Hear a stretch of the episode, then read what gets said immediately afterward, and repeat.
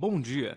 Sejam bem-vindos à videoconferência da M. Dias Branco referente aos resultados do quarto trimestre de 2021 e ano de 2021. Estão presentes os senhores Gustavo Lopes Teodósio, vice-presidente de Investimentos e Controladoria, e Fábio Cefali, diretor de Novos Negócios e Relações com Investidores. Informamos que este evento está sendo gravado e que durante a apresentação da empresa, todos os participantes estarão apenas assistindo à videoconferência. Em seguida, iniciaremos a sessão de perguntas e respostas apenas para investidores e analistas. A transmissão também está sendo realizada simultaneamente no YouTube da companhia, no endereço www.youtube.com/rimdias. Gostaríamos de esclarecer também que eventuais declarações que possam ser feitas durante esta videoconferência são relativas às perspectivas de negócio da M Dias Branco, projeções, metas operacionais e financeiras e constituem-se em crenças e premissas da diretoria da companhia, bem como em informações atualmente disponíveis. Elas envolvem riscos, incertezas e premissas, pois se referem a eventos futuros e, portanto, dependem de circunstâncias que podem ou não ocorrer. Investidores devem compreender que condições econômicas gerais, condições da indústria e outros fatores operacionais podem afetar o desempenho futuro da M. Dias Branco e conduzir a resultados que diferem materialmente daqueles expressos em tais considerações futuras. Gostaria agora de passar a palavra ao Sr. Gustavo, que iniciará a apresentação. Por favor, Sr. Gustavo, pode prosseguir. Obrigado. Uh, bom dia a todos. Bem-vindos ao nosso call de resultado. Vou fazer um breve comentário dos destaques, depois eu passo a palavra para o Fábio Cefali entrar mais detalhe, entrar no, eh, mais no detalhe da apresentação e depois nós voltamos para o Q&A. Bom, entrando aqui nos destaques, a receita líquida cresce 7,7% em 21, com aumento de preço médio e retração dos volumes. A companhia mesmo com a retração dos volumes, continua líder nacional, tanto na categoria de biscoitos quanto na categoria de massas, com 32,5% e 30%, respectivamente, de participação de mercado, recuperando versus o terceiro TRI de 21. Olhando para o ano, é, foi um ano de aumento de custos em função da desvalorização do real e dos aumentos das, das commodities, tanto trigo, óleo de palma, enfim, vamos, vamos ver mais na frente. As despesas com vendas e administrativas representaram 21% da receita líquida em 21, é, com reduções estruturais, fruto de, dos programas recentes de produtividade e eficiência, menor nível histórico da companhia, EBITDA de 684 milhões é, de reais, geração de caixa 960 milhões, com contribuição relevante da liberação de capital de giro. A alavancagem continua muito baixa, inclusive menor do que, menor do que o ano anterior, 0,2 vezes a dívida líquida EBITDA. Fizemos no, em 21 a nossa primeira emissão de CRA, aconteceu em março de 21, um CRA de 811,6 milhões de reais, teve demanda é, três vezes acima do valor inicial é, esse CRA com rate AAA Fit e já com, com, com selo verde. Continuamos a integrar pela segunda vez consecutiva o Índice de Sustentabilidade Empresarial da B3, o ISE. Estamos com uma agenda, nova agenda de sustentabilidade, com definições de compromissos para o 2030. O Fábio vai falar um pouco sobre isso mais na, mais na frente. Adquirimos a Latinex, que introduz em nosso portfólio itens de valor agregado com potencial de crescimento acelerado. Mantivemos os investimentos altos em marketing é, para as principais áreas, é, marcas da companhia. É, destaque aqui para Adria, Piraquê e Richester. Continuamos lançando e com foco em lançamento de produtos com alto valor, alto valor agregado, exemplo dos, dos snacks de batata da Piraquê, R$ 39,00 quilo preço de venda e mantivemos é, como uma empresa bastante premiada em 2021, melhor empresa da categoria de alimentos do Brasil, da Melhores da Dinheiro, Top of Mind da Folha, é, pelo quinto ano consecutivo, recebendo o troféu Transparência da ANEFAC agora em 21, melhor indústria de alimentos do Nordeste e passamos a integrar o, o ranking das Open Startups 2021, reconhecimento em função da nossa conexão com o ecossistema é, das startups. Importante mencionar que a companhia, é, mesmo nesses momentos desafiadores, vem trabalhando, continua trabalhando de forma árdua, é, no sentido de minimizar esses efeitos. Né? Como já vimos sinalizando, continu, continuamos com várias ações mitigadoras desses aumentos recorrentes de custo, é, tais como downsizing de embalagem, precificação robusta, é, com a nossa área de pricing pilotando os mercados, um nível de SKU, região, quase que real time, racionalização dos portfólios, priorizando marcas e SKU com margens mais atrativas, expandindo nossas marcas premium, né?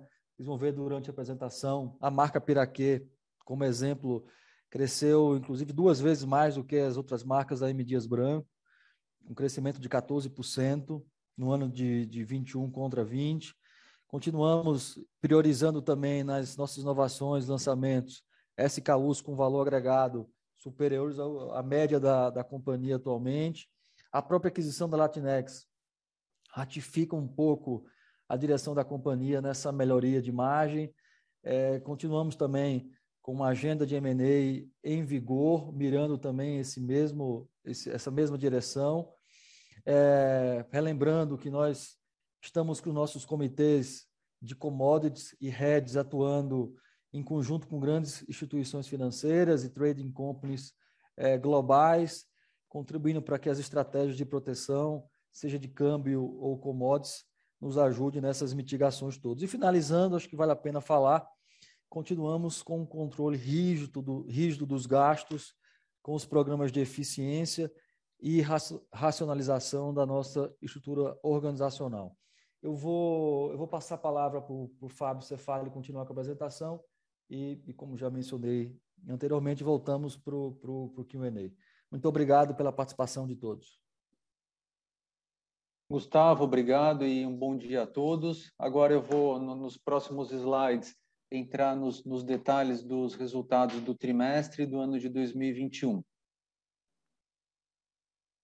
Começando aqui pela, pela receita, como colocado pelo Gustavo no, na abertura, é, tivemos um faturamento líquido de 7,8 bilhões de reais, o que é um, um, um recorde para a M Dias e que representou um crescimento de, de 8% frente ao ano de 2020, no trimestre, quarto T21 comparado com quarto T20, crescemos 27%, e aqui a gente consegue observar no gráfico que houve uma evolução favorável ao longo do ano. Tivemos um primeiro trimestre mais difícil, com faturamento de 1,5 bi, é, passamos para 2 bi no segundo trimestre, 2,2 no terceiro, e estabilizamos em 2,2 no quarto bimestre. Então, a mensagem aqui é que apresentamos uma recuperação consistente do nosso faturamento líquido ao longo do ano.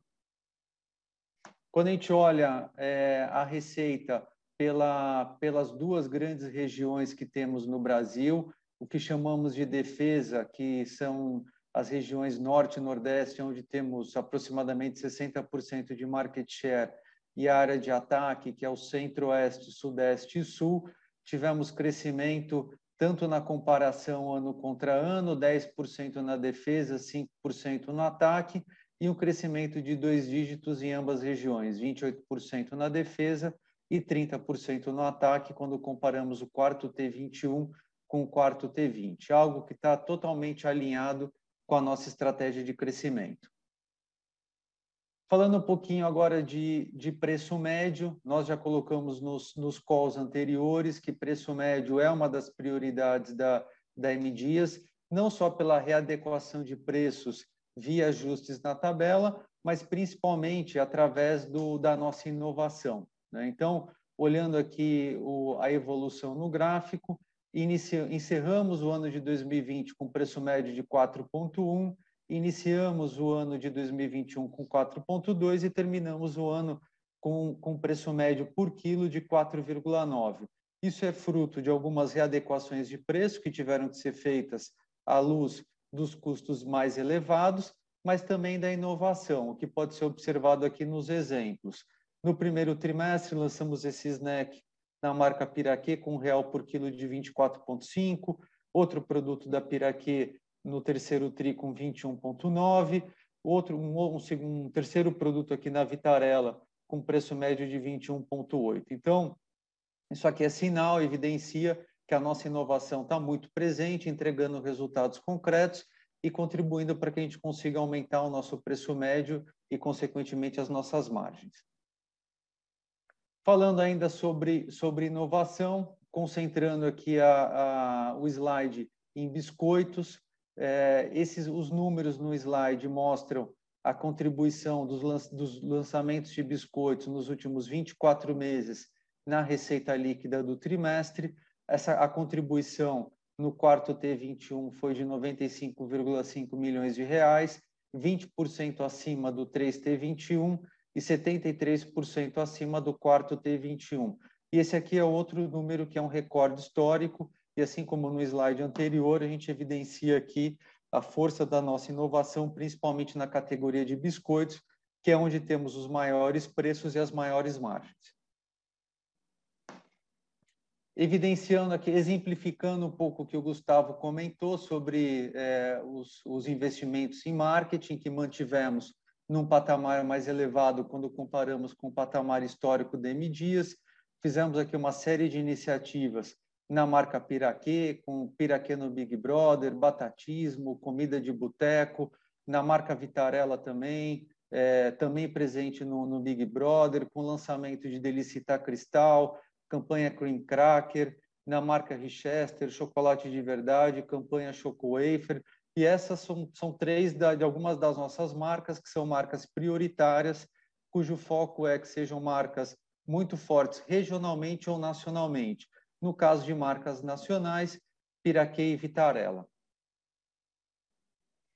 Sobre a aquisição da Latinex, é, foi uma negociação que aconteceu ao longo do segundo semestre do ano passado. O closing, o fechamento da transação, foi no dia 3 de novembro é uma empresa que, assim, ainda é menor, obviamente, quando comparada com a M Dias, mas que abre aqui portas importantes, né? A, a Latinex traz para o nosso portfólio é, cinco novas marcas, a Fit Food, que é uma marca de snacks e biscoitos saudáveis, Fronteira na linha de snacks, mais na indulgência, Taste Co em, em molhos, em alguns acompanhamentos, Smart em sais e temperos, essa é uma categoria 100% nova para M Dias, que tem um preço médio muito bom e um alto potencial de crescimento e margens boas, e a Tyros, que, que a M Dias agora ela passa a ser a, a, a representante da Tyros no Brasil, lembrando que a Tyros é uma marca de snacks de batatas e todos os produtos são feitos na Inglaterra. Então, nesse momento, estamos trabalhando na, na integração da empresa, principalmente do ponto de vista fabril, de cadeia de suprimentos, e, obviamente, na força de vendas, para colocarmos a, a, essas cinco marcas da Latinex em, em, uma parte importante dos pontos de vendas que a M Dias atua. Passando agora da, da, do preço médio para o volume, é, houve uma retração de volume de 14% entre 2020 e 2021. É, isso é fruto de um processo de readequação de preços acima do mercado, o que foi mais evidente no primeiro trimestre, que tivemos um volume de 356 mil toneladas, uma retração importante quando comparamos com o primeiro TRI de 2020. Mas a partir do segundo trimestre já observamos uma recuperação dos volumes, 450 mil toneladas, 456 mil toneladas, e finalmente no quarto T21, crescimento de 6%, comparando com o quarto T20. Então, foi um ano de recuperação dos volumes e melhora de preço médio pela inovação e pelos reajustes que foram realizados. O market share conversa, essa evolução no market share conversa com a evolução de volumes que nós vimos no, no slide anterior. Houve uma, uma diminuição de market share tanto em biscoitos quanto em massas do quarto T20 para o terceiro trimestre de 2021, mas dada a recuperação dos volumes no quarto T21, já observamos uma, uma recuperação importante do market share, que foi de 32,5% em biscoitos, aqui é o market share volume, contra 31,2% e de 30% em massas contra 29,5% no terceiro trimestre de 2021. Agora, entrando um pouquinho mais no detalhe da, da, da receita, é, primeiro comparando 2021 com 2020, receita líquida cresceu quase 8%, houve queda nos volumes e o preço médio cresceu 25,8%. As principais mensagens aqui, é, houve aumento de dois dígitos do preço médio em todas as categorias, tivemos aqui é, retração dos volumes principalmente em massas e farinha de trigo, 17% em ambas, mas tivemos um crescimento de receita líquida em todas as categorias. Biscoitos e massas, que são as principais, mas crescemos também em farinha e farelo, margarinas e gorduras e nas outras categorias. Já na comparação do quarto T21 com o quarto T20, houve também aumento de preço médio em todas as categorias, Destaque aqui para margarinas e gorduras, com 47%, é, recuperação dos volumes em biscoitos e massas, lembrando que são as duas principais categorias de MDias, e crescimento de, de receita líquida em todas. Comparando agora o 3T21 com o quarto T21, tivemos um aumento de preço médio, que é importante é, à luz do atual cenário de custos, um aumento de 2,9%, a receita líquida que teve uma, uma leve retração e os volumes é, recuaram 3,6%. É importante recordar que nós temos uma, uma, uma, sazonalidade do nosso negócio. Tradicionalmente, o quarto trimestre ele é, um, ele é um pouco mais fraco, principalmente em função dos volumes é, do, do mês de dezembro. Falando um pouco sobre as, sobre as exportações, nós quisemos colocar aqui um histórico um pouco maior, começando com desde 2015, onde a gente consegue ver que de 2015 até 2019 a nossa receita é, é, bruta com exportações foi no máximo 62 milhões de reais, é, fruto aqui de um trabalho grande que tem sido feito pela pela área de exportações e pelas diversas áreas da M Dias que apoiam esse negócio. Nós mudamos de patamar o faturamento em 2020 para 235 milhões de reais. Mantivemos esse faturamento no patamar de 200 milhões de reais em 2021 e essa leve queda aqui de 20 para 21 de 11% é explicada por algumas vendas pontuais que aconteceram em 2020 é, para países da América Central através de alguns programas de ajuda humanitária entre o segundo e o terceiro trimestre, que coincidiu com, com o início da pandemia. Passando agora dos custos e despesas, da, da, da receita para os custos e despesas, começando com a, com a margem bruta, é, tivemos custos mais elevados no, no ano de 2021, quando comparados com o ano de 2020, com o ano de 2019. A margem bruta ficou próxima aqui dos 26%, 30%, né? Tivemos aqui o, o pico do ano no terceiro trimestre com 31,4% e um recuo no quarto trimestre para 26,2% em função do aumento dos custos, principalmente o trigo e o, e o óleo de palma. Né? O que explica aqui é o desempenho do ano de margem bruta de 32,8% para 28,2%. O aumento dos custos das duas principais variáveis pode ser visto nesse gráfico. É, o gráfico de cima traz o trigo em dólar e o gráfico de baixo o óleo de palma em dólar. A linha amarela é o preço no mercado e a linha azul é o custo no estoque da M Dias. Né? O que a gente consegue ver aqui no, na linha amarela em trigo é que o preço subiu, né? começou lá em 2020 com 222 é, dólares por tonelada e terminamos o ano com 298 dólares por tonelada. Né? É, então, é fato que o custo subiu, mas é fato também, olhando o gráfico azul, que o custo da M Dias foi menor que o do mercado para o trigo em todos os meses desde o ano de 2020. Isso é resultado do nosso processo de aquisição, dos heads que foram feitos, feitos e da nossa política de, de carregar é, cerca de quatro meses de estoque de trigo, que nos dá flexibilidade para aproveitarmos os melhores momentos de compra. Né? Uma situação muito parecida foi observada no, quanto ao óleo, de, ao óleo de palma. Em boa parte dos meses de 2020 ao final de 2021, nós conseguimos operar com um custo bem abaixo do custo do mercado. E no final do ano, outubro, novembro e dezembro, enquanto os, os preços subiram, o nosso o custo no nosso estoque caiu em função da nossa política de, eh, de hedge e das nossas práticas de, de estoque. Passando do, da margem bruta para as despesas, nós comentamos com vocês desde o do início de, desde o final de 2020, é, uma série de projetos que estavam em curso para redução estrutural das, das despesas, principalmente as despesas administrativas e, e, e com vendas, e é o que observamos aqui no primeiro gráfico à esquerda, que encerramos o ano de 2021 com, uma, com 21% das, das despesas líquidas, das despesas, quando comparadas com, com a receita líquida, é uma mudança importante, estrutural. Quando a gente olha o ano de 2019, foram 25,7%, 2020, 24%, e a mesma situação é vista, é observada olhando separadamente as despesas com vendas e as despesas administrativas. Vendas, a gente encerrou o ano com 16,8%, compara com é, 21,7% no final de 2020 e administrativas 2,7%, comparando com 3,6% no final de 2020.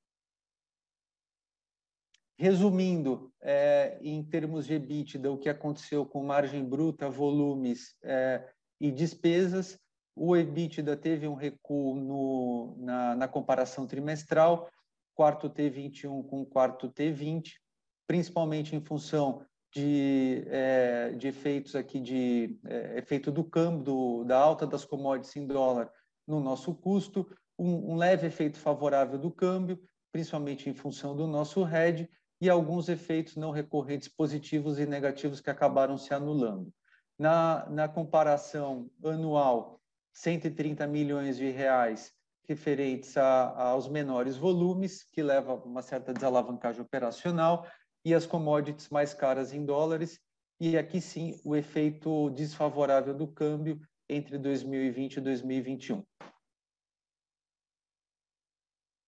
E nos gráficos aqui né, nesse slide a gente consegue observar a evolução da margem EBITDA, que coincide muito com a evolução da margem bruta. Né? Houve aqui uma, uma melhora é, ao longo do ano, chegamos a uma margem EBITDA de 13% no 3T21, com um recuo de 8,4% no quarto T20, em função dos custos maiores. E no ano de 13,4% para 8,8%. Passando aqui de, de EBITDA para geração de caixa e dívida, é, tivemos uma liberação relevante de capital de giro no ano, na ordem de 284 milhões de reais, com duas contribuições importantes. A primeira, a melhora dos prazos médios de pagamentos, que é o que nós observamos aqui no, no, no gráfico, no canto superior direito, que partimos de 25 dias em, no quarto T20 para 39 dias no quarto T21. Isso faz parte de, um, de uma iniciativa nossa, já em curso desde o ano de 2020, de melhora, de melhora gradual nas principais contas do capital de giro. E o segundo fator foi a, a utilização de, de alguns é, créditos de impostos a recuperar, que também liberaram capital de giro. E agora, olhando o caixa, né, é, o lucro líquido gerado no ano, mais a liberação de capital de giro, é, levaram a uma geração operacional de caixa de 959 milhões de reais, 40% superior a, ao caixa gerado em 2020 de 679 milhões de reais. Então, como o Gustavo colocou aqui no início, é um ano que os resultados foram negativamente impactados pelo, pelo custo, o que nós vimos nas nossas margens, mas através de uma série de iniciativas de redução estrutural da, das despesas e liberação de capital de giro, tanto nas contas de é, fornecedores quanto em outras contas, nós conseguimos proteger bem o caixa e liberar e gerar 959 milhões de reais no ano. Investimos no ano 208 milhões de reais, 6% abaixo do que foi investido em 2020, com destaque para aquisição de alguns equipamentos para a unidade de Bento Gonçalves, onde temos um moinho e uma, e uma planta de massas e biscoitos, adequação de alguns CDs, principalmente CD no Rio de Janeiro, que é onde temos a Piraquê, e investimentos em sistemas. E encerramos o ano com uma, com uma alavancagem de 0,2. Tínhamos uma, uma posição de caixa líquido no terceiro trimestre. Essa posição de caixa líquido para dívida líquida se deu principalmente em função do, do pagamento da, da aquisição da Latinex, que aconteceu no início de, de novembro. É, a FIT reafirmou o nosso rating AAA, perspectiva estável, que é o mais alto da FIT, pelo quarto ano consecutivo. No, no início desse ano, nós definimos algumas iniciativas para a retomada do crescimento, que nós vimos com a evolução positiva dos volumes ao longo do ano, e, pra, e outras iniciativas para produtividade e eficiência, para que a gente pudesse defender as nossas margens e gerar caixa. E essas seis iniciativas nós chamamos de Plano de Ação 2021. Então, esse é o último trimestre que a gente faz a atualização. Eu vou começar pela primeira iniciativa, que é a que a gente chamou de Onda Verde, que basicamente é um conjunto de, de, de ações e medidas para acelerar o crescimento da Piraquê, entre investimentos em marketing, lançamentos de produtos com maior valor agregado, colocação da Piraquê em novos canais, incluir, inclusive canal digital, e que, que a gente vê que os resultados vieram e a receita líquida de biscoitos da, da Piraquê em 2021 cresceu 14%, versus um crescimento de biscoitos de M. Dias de 7%. Lembrando que Piraquê é uma marca que ela ainda está concentrada no Sudeste, está crescendo no Nordeste, está crescendo em todas as regiões do Brasil, com preço médio muito mais alto que o preço médio é, de, de M. Dias branco e com margens superiores também. Estamos mais presentes é, em outros canais, principalmente o canal digital, que no sellout cresceu 176% no ano, 24 parcerias e o lançamento de lojas oficiais com as marcas Piraquê, Adri e Vitarella no Mercado Livre. As exportações, como eu coloquei alguns slides atrás, é, mantiveram um patamar de receita bruta de 200 milhões de reais, com nove novos países, 46 países que fizeram, que compraram DM Dias em 2021, 20 lançamentos destinados exclusivamente ao mercado externo e a categoria de biscoitos, que tem as margens melhores, cresceu 14% no ano. No lado da, da, de produtividade e eficiência, tínhamos uma meta de redução de 137 SKUs, que são SKUs que não tinham margens atrativas nem potencial de crescimento, é, e acabamos, assim, através de todas as análises, descontinuando 179 SKUs com essa mesma característica. No lado da logística e do Parque Fabril, fechamos dois dos 32 CDs no ano. E na, e na organização, é, conduzimos é, ao longo de 2021 um trabalho que nós chamamos de redesenho organizacional, que foi feito com uma consultoria especializada, especializada no assunto, que, que entregou 80 milhões de reais de ganhos é, anualizados e recorrentes que serão vistos de forma mais é, nítida no ano de 2022, dado que esse trabalho foi realizado principalmente no segundo semestre do ano. Para concluir aqui essa apresentação, vou falar um pouco sobre os indicadores de sustentabilidade, são aqueles indicadores que tradicionalmente nós colocamos no, no call de resultados. Intensidade energética, tivemos uma melhora, o negativo aqui é melhora, de 24% no TRI, 16,6% no ano.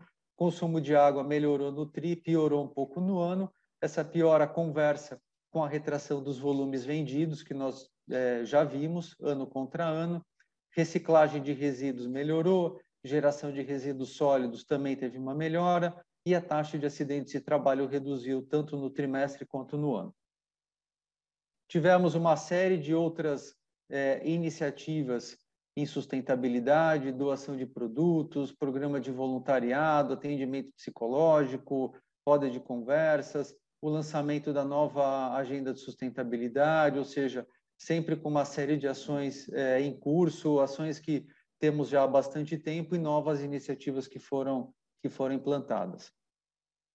E para concluir, é, no relatório anual é, do ano passado, que foi arquivado na, na, na última sexta-feira, é, nós demos mais visibilidade a essa nova agenda de sustentabilidade e compartilhamos também com todos é, algumas das nossas metas de longo prazo, até metas e compromisso até 2030, como reutilização de 30% da água consumida, recuperação de 28% de embalagens pós-consumo, 150 mil pessoas impactadas pelo programa de fomento ao empreendedorismo e profissionalização no setor alimentício, 40% de mulheres em liderança, ou seja, todas essas metas estão detalhadas e disponíveis no, no nosso relatório anual.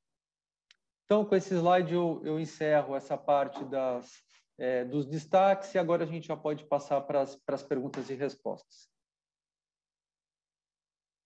Obrigado.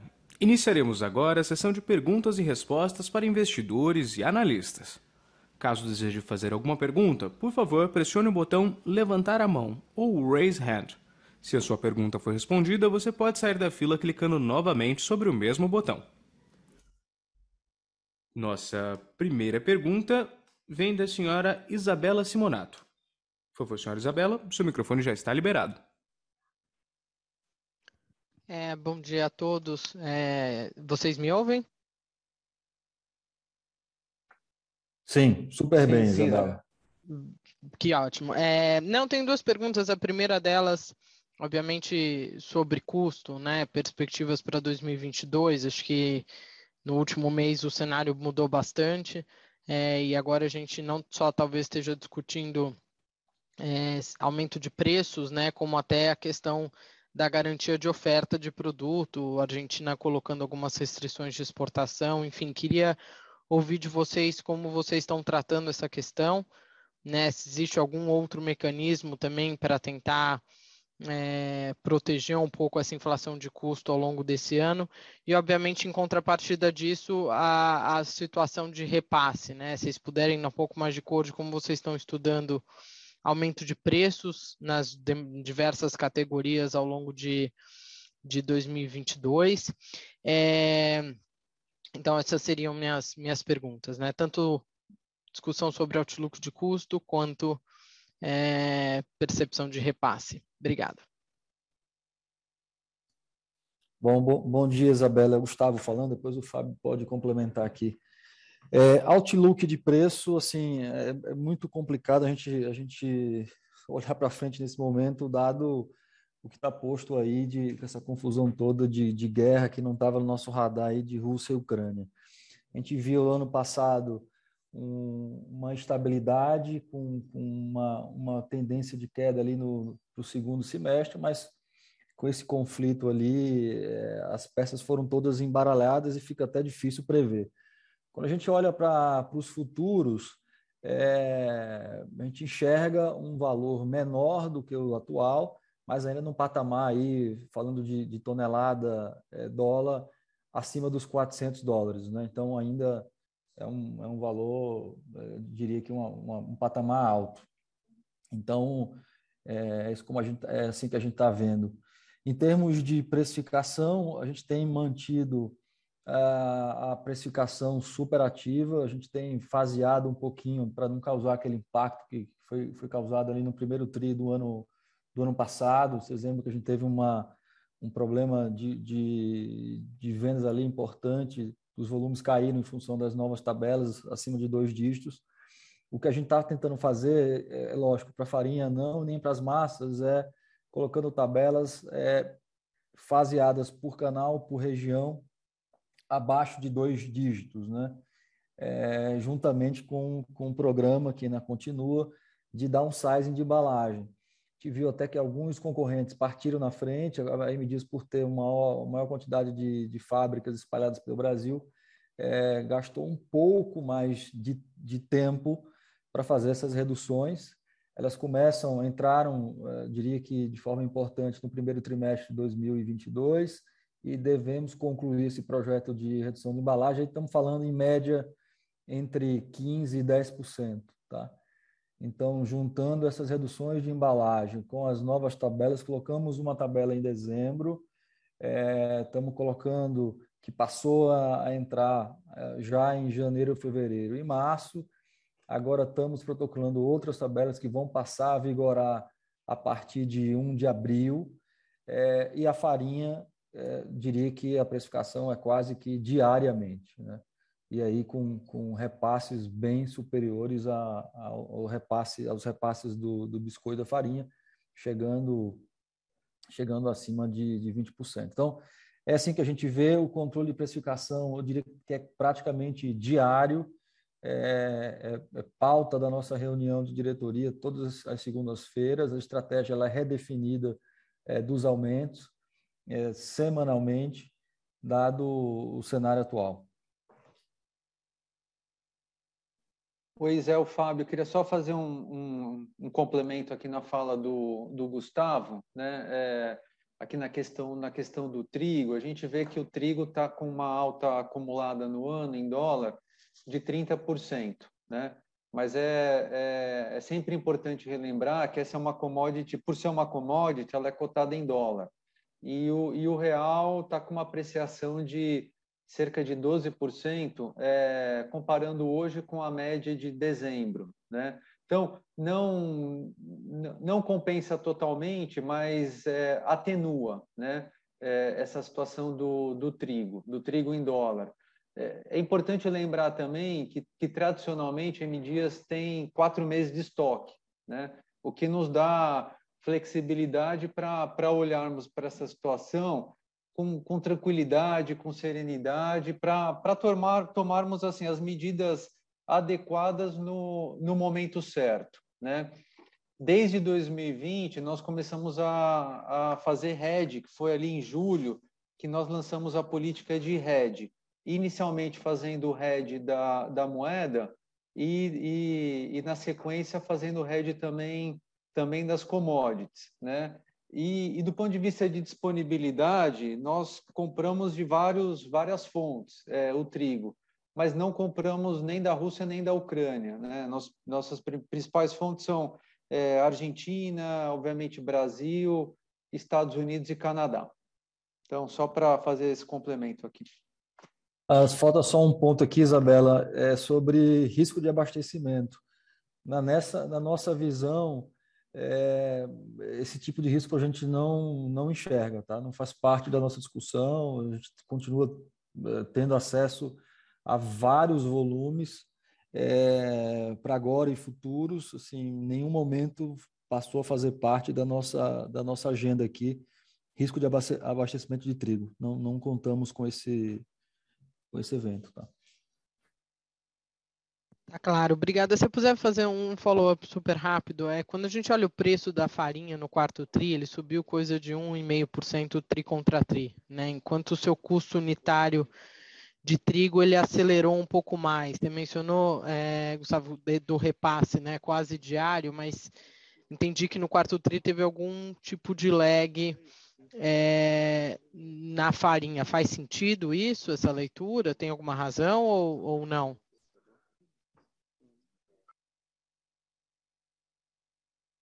A, a, a gente teve um. Só um segundo, está tendo eco aqui, Fábio, você está. É, Ô, Isabela, no quarto TRI, tiveram algumas ações de trade market, é, no, diria que mais ali próximo de dezembro. Então, apesar dos repasses de preço, é, as verbas é, que foram é, investidas para alavancar volume contribuíram um pouquinho para essa queda de, de margem no quarto tri, tá? margem bruta. Tá, e, e Isabela, assim, é, tá, tá corretíssimo aqui a sua observação sobre o quarto tri. É importante, acho que só contextualizar que no ano é, a, o preço médio de farinha e farelo subiu 32,2%. Né? Então, recorte do tri correto, mas é importante olhar que no ano teve de 32,2%. Perfeito. Obrigada. Lembrando que para fazer perguntas, basta pressionar o botão levantar a mão. Nossa próxima pergunta vem do senhor Tiago Duarte, do BTG Pactual. Por favor, senhor Tiago, seu microfone já está liberado. Muito obrigado, bom dia a todos. É, queria fazer duas perguntas, é, é, muito focado na, na questão do, do, market share, as duas, e obviamente um pouco associadas com a, com a discussão que, que vocês tiveram agora. É, no último TRI, né, né, nesse mesmo call, a gente, é, vocês tinham deixado, acho que relativamente claro, né, que havia uma certa preocupação com, com, com o tamanho né, da erosão de market share que, que, a gente tinha visto ao longo dos primeiros nove meses, é, e agora no quarto TRI a gente de fato viu uma reversão nessa tendência é, de share, ainda que talvez com alguma pressão, ou pelo menos quando a gente olha a evolução de preço médio, tri a tri, é, ele também foi muito mais suave. Né? Então eu queria, eu queria que vocês pudessem discorrer um pouco sobre como é que vocês enxergam essa dicotomia né, entre share e preço, é, aonde, aonde vocês estão versus aonde, aonde vocês almejam estar é, no, no, curto prazo, é, inclusive em luz desses repasses de preço. Gustavo mencionou na virada do quarto para o primeiro TRI, agora já em abril. É, acho que é uma discussão interessante para a gente entender aonde que a gente imaginaria a M Dias priorizando esses dois posicionamentos de share de preço. Aí a segunda pergunta, na verdade, é um, é um pedido de um, de um esclarecimento. É, quando a gente olha essa dinâmica de share nacional, share volume, que vocês divulgam para a gente, eu queria só ouvi-lo se, se essa, essa tendência de perda de share nos primeiros nove meses e alguma recuperação no quarto TRI, se ela é uma tendência que se aplica quando a gente olha as regiões de defesa e de ataque. É, perguntando de uma outra forma, é se essa, essa recuperação de share no quarto TRI e perda de share nos nove meses anteriores, ela também se aplica nas duas regiões, ou se nessas duas regiões, quando a gente olha uma delas, você teve uma dinâmica um pouco diferente. Essas são as duas perguntas. Obrigado. Tiago, obrigado pela tua pergunta. Vou começar pela segunda, tá? É, eu diria que a recuperação, sim, se aplica no, nas duas áreas, ataque e defesa, e eu diria que é uma recuperação é, sustentável, né? A gente tem acompanhado os números aí, como eu, como eu comentei lá com a Isabela, quase que diariamente. E essa recuperação, eu diria que está muito. Primeiro, né, a gente viu os concorrentes se movimentarem em relação à precificação, a gente saiu na frente ano passado, principalmente é, os concorrentes de massa não foram com precificação na mesma velocidade e no mesmo montante que a M Dias Branco. Isso já aconteceu agora, o nosso Price Index voltou a patamares é, menores do que, do que tinha se descolado, né? Então, esse acho que é o primeiro ponto. E olhando para o biscoito, a gente perdeu um pouco de, de competitividade quando os nossos concorrentes saíram é, com as reduções de embalagem antes da M Dias. Então, a gente ficou um pouco atrás. Eles deram acessibilidade ao consumidor brasileiro, é, conseguiram ganhar ali market share. E esse nosso processo todo, ele ele só aconteceu ali no quarto tri, e eu diria que até junho a gente está full com as embalagens iguais aos nossos concorrentes de biscoito. Então, isso deu mais competitividade para M. Dias Branco. É, de modo geral, é, acho que esse é, é, a leitura. Concorrentes finalmente foram com os preços e nós igualamos agora as, as embalagens de mercado. É, esse patamar de market share, a gente continua priorizando rentabilidade. Eventualmente, você pode ver a nossa margem descendo um pouquinho em algum momento, mas tenha certeza que o, a estratégia vai ser sempre partir para a recuperação daquela margem. Market share é algo que a gente controla, olha, mas a gente sempre fala que esses patamares atuais são patamares ainda bastante confortáveis, né? Só relembrando, quando nós olhamos para as massas, ali 30% de, do mercado nacional, o nosso segundo concorrente tem ali aproximadamente é, eu diria que 12%, tá? Grosso, grosso, é, é, grossos números assim, é, super, é, números grossos. É, esse, nesse momento que a gente perdeu market share, eles chegaram até subir um pouquinho para 14, mas eu diria que a diferença ainda é muito grande. Quando a gente olha para o biscoito, ainda diria que a posição ainda é mais confortável. Né? A gente tem ali 32,5, o nosso segundo concorrente tem 8,1 e o terceiro tem 7. Então, Tiago, é, de modo geral, a gente olha, nós acompanhamos assim muito de perto, tá, tá é um, é um trade-off ali diário entre preço e volume, market share. Não vamos abrir mão de market share, tanto é que ali no quarto tri a gente, até comentei, acho que foi uma das perguntas da, da Isabela ali, fizemos algumas ações de, de no, no trade marketing é, pontuais, né, para impedir algumas ações ali que nós julgamos é, não fazer sentido de alguns concorrentes, mas de modo geral a companhia está tá muito confortável com, com esse nível de market share e com essa busca da rentabilidade, colocando as tabelas é, de forma faseada, mas mais constantemente. Agradeço, está muito claro. Obrigado. Lembrando que para fazer perguntas, basta pressionar o botão levantar a mão ou raise hand. Nossa próxima pergunta vem do senhor Lucas Ferreira. Senhor Lucas, seu microfone já está liberado.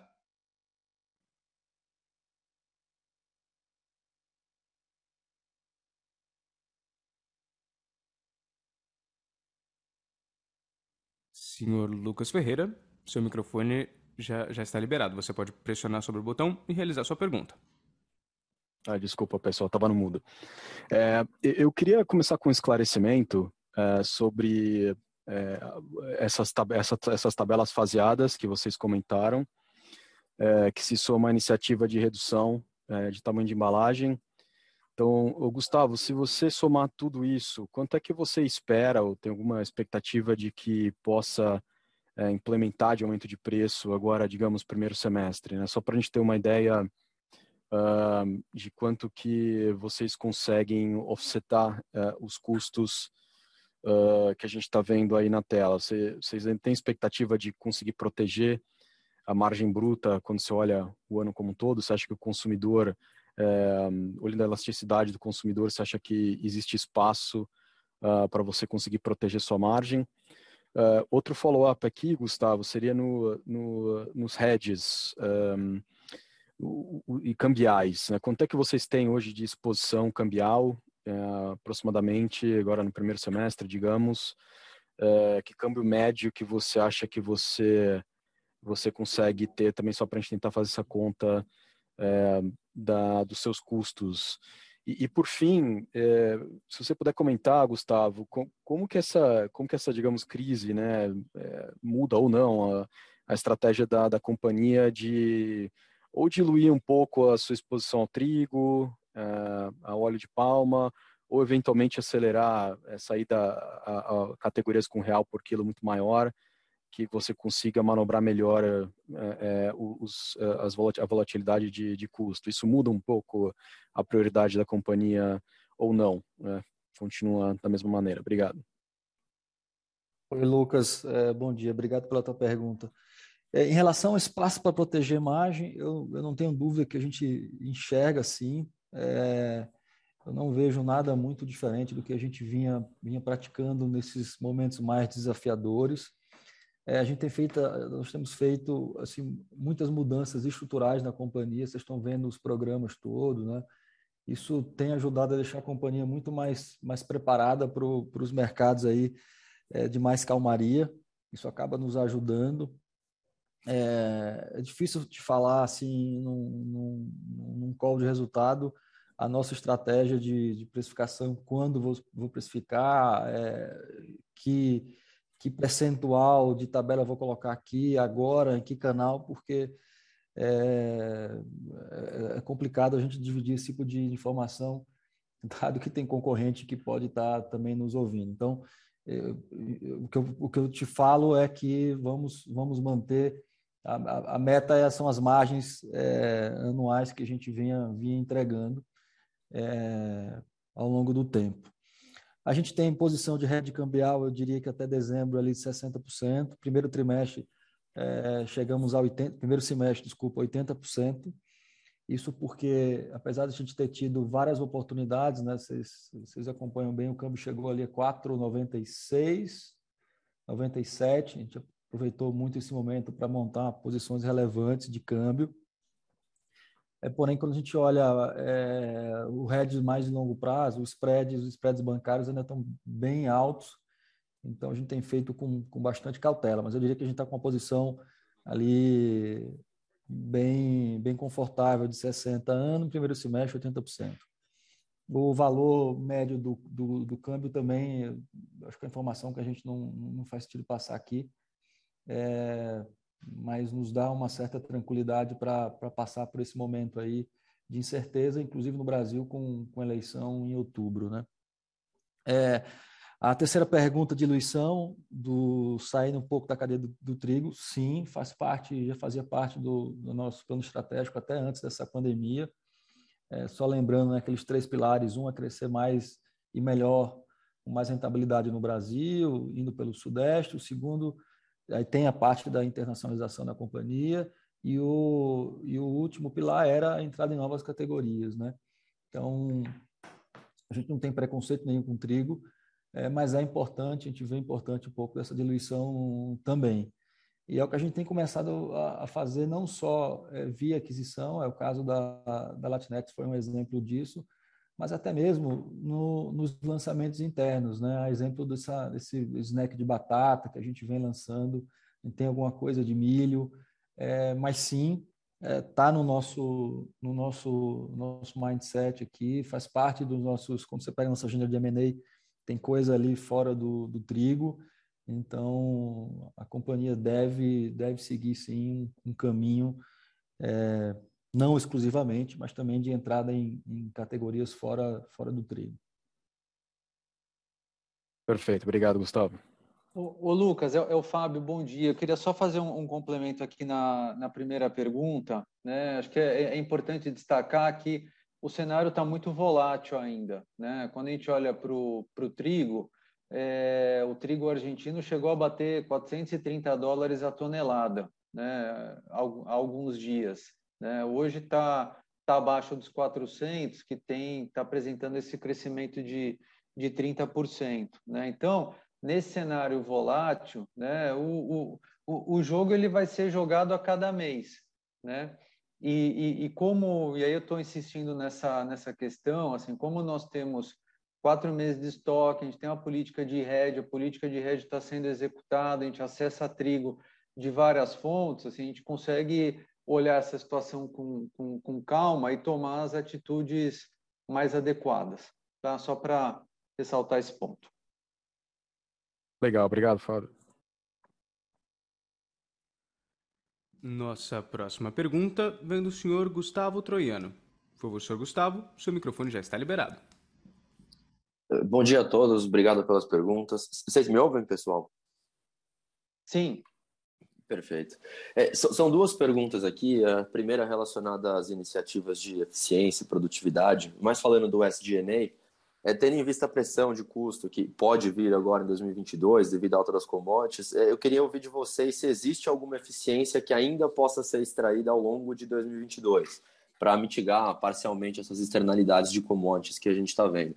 Né, em 2021 a gente viu o nível de SG&A sobre receita reduzindo, é muito por conta do multiplique, o redesenho organizacional que vocês mencionaram, mas acho que seria interessante explorar se a gente pode continuar vendo o nível de despesa cair em 2022 também, né, e tentar comparar a magnitude desses potenciais ganhos aqui de 2022 contra 2021.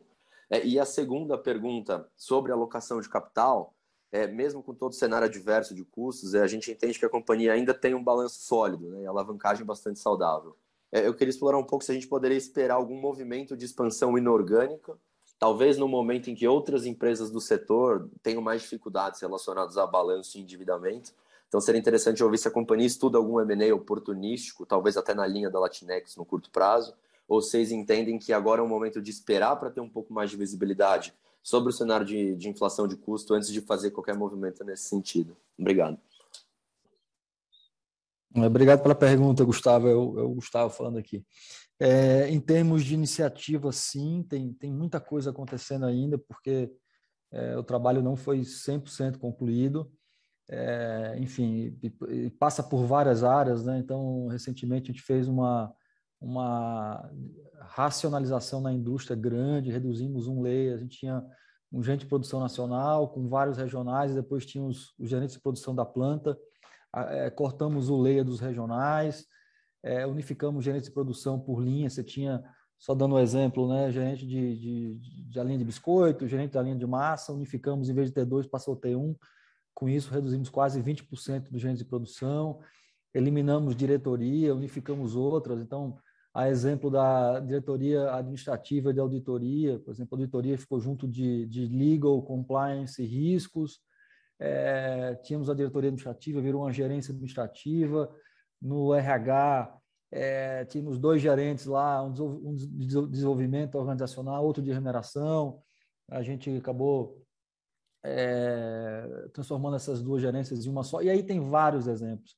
Esse ano, é, dado a retração dos volumes, já sei porque foi, já foi divulgado, eu acho que em fevereiro nós unificamos as linhas de massa. A gente tinha uma linha de massa na fábrica de Maracanãú, em Fortaleza, e tinha uma, tínhamos uma outra linha de produção que produzia as mesmas massas na fábrica Fortaleza, que está ali a poucos quilômetros uma da outra.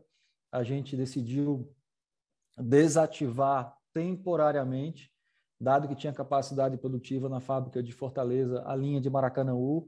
A fábrica continua operando porque ela produz outros, outros itens, né, como os bolinhos, os snacks saudáveis, mas é, tem muita, muita coisa é, ongoing, né? exemplo dessa unificação das linhas ali, Maracanãú e Fortaleza. Eu diria que, que sim, você vai ver ainda é, ações de, de, de, de eficiência e, e, e, e, produtividade.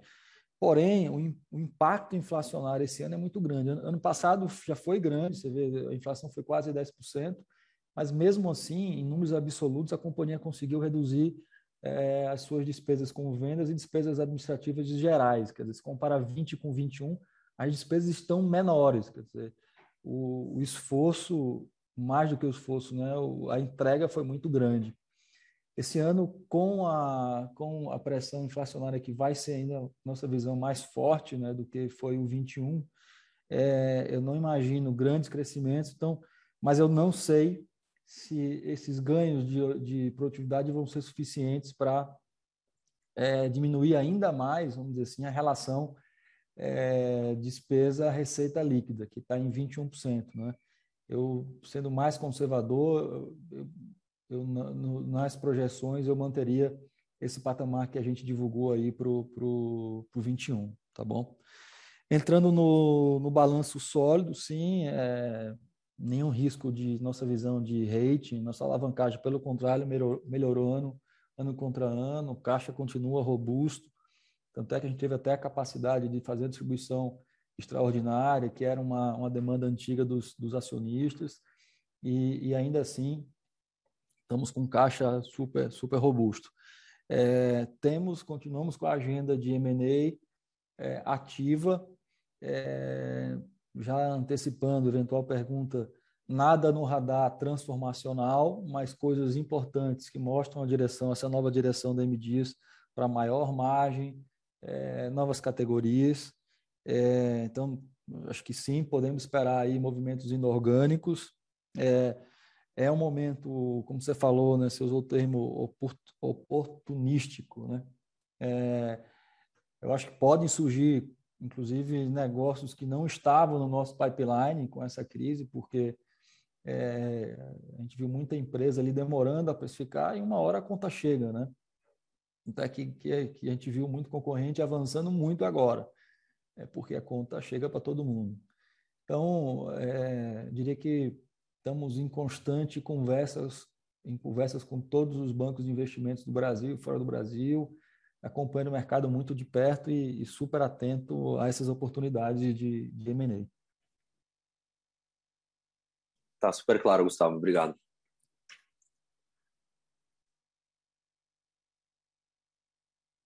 A sessão de perguntas e respostas está encerrada.